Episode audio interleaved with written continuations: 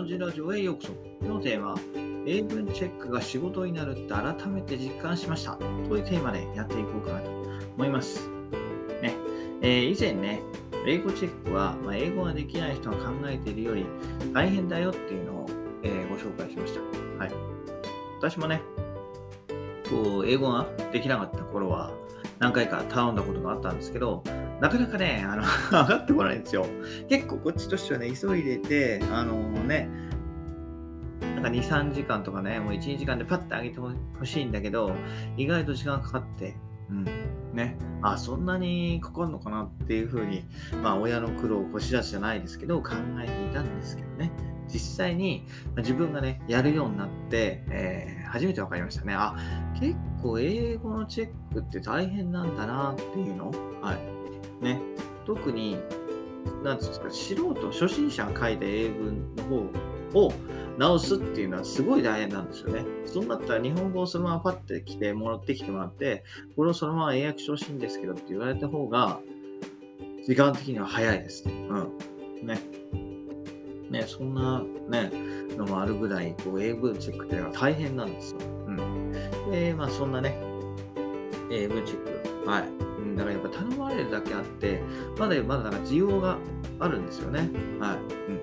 圧倒的にこう不足しているのかな。特にこう専門分野の英文チェックっていうのは需要がね、あるんだなっていうのは特に感じてますよね。まあ、普段、例えばね、こう日常会話ぐらいだったらできるけれども、じゃあ専門分野になったらとかね、あとは、普通にこう英語を勉強してきた人でも、まあ、専門分野は知らないっていう人がいるわけで、まあ、その両方をね、兼ね備えた人材っていうのは、まあ、結構求められている、まだまだ需要がある、えー、ね、こう、なんですか、需要があるなんかこうグループなのかなっていうふうに思いました。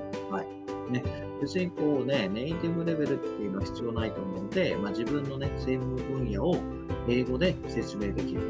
ね、えー、もらった資料を翻訳するとかね、日本語に翻訳したり、逆に英文にしたりっていうのができるであれば、まあ、全然需要があるんだなっていうのは、えー、今回話しました。はい。なので、まあ、英語ができる技術者っていうのは、えー、かなりね、うん、まだまだ需要があるんだなっていうのを、最後にお伝えしたいですね。はい。やっぱりこうね、自動翻訳が発達して、まあ、その場でのね、同時通訳が可能になる日も、まあ、近くなるというふうに言われておりますけれども、実際にはまだ来ていません。まあ、仮にね、それができたとしても、技術的な会話っていうのはまだまだ先なんじゃないかなと私は考えています。はい。なので、英語を勉強する価値っていうのは、えー、まだその十分にね、あると思っています。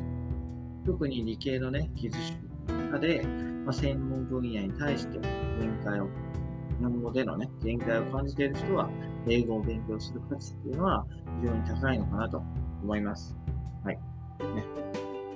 例えばね、英語で検索してもなかなか、えー、いいね、えー、英訳が見つからないって言った時に、じゃあ、あの人に頼もうというふうになれるようになればね、生きていく、サラリーマンとして生きていくためにも、自分の強みっていうのを生かしていけるんじゃないかな。はい。